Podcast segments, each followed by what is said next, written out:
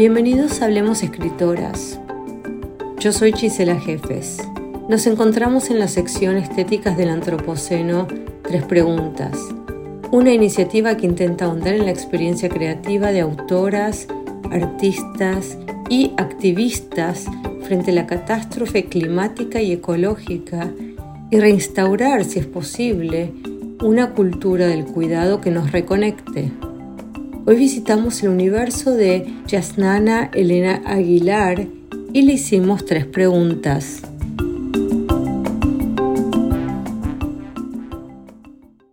Frente a los cambios que el antropoceno va produciendo en el planeta y las crecientes alteraciones geológicas que los humanos estamos provocando, ¿cuál es el rol de la literatura y el arte?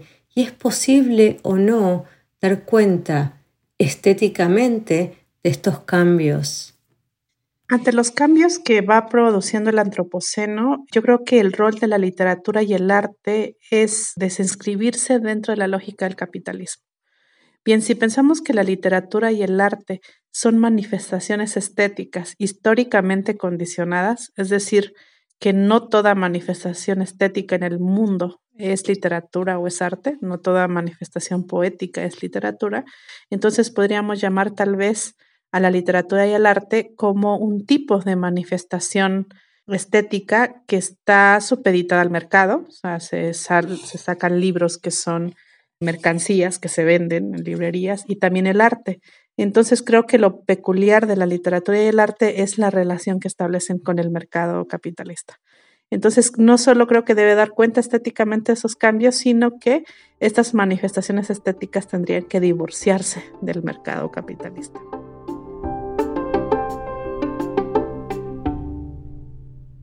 Visualizar Además de la crisis planetaria y el imaginario escatológico, nuevos mundos o mundos alternativos, tal como lo proponen escritores como Margaret Atwood, cuando señala, las utopías van a volver porque tenemos que imaginar cómo salvar el mundo.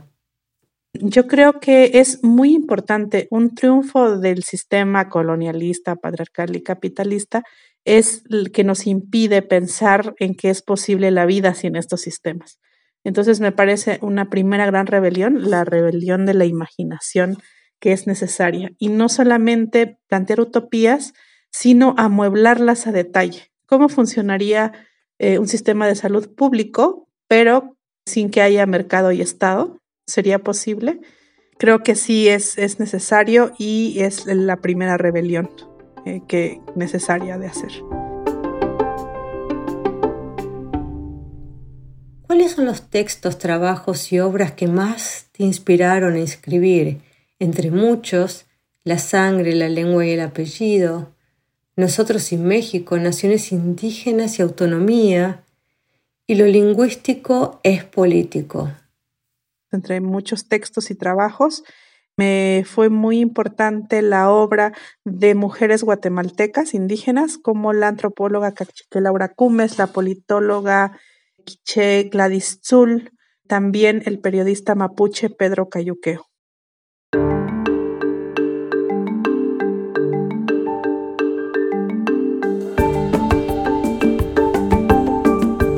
Muchísimas gracias por acompañarnos en la sección Estéticas del Antropoceno, tres preguntas.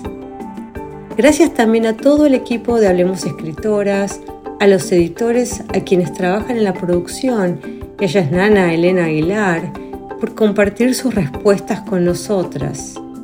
Un saludo desde una Houston húmeda e inusitadamente cálida.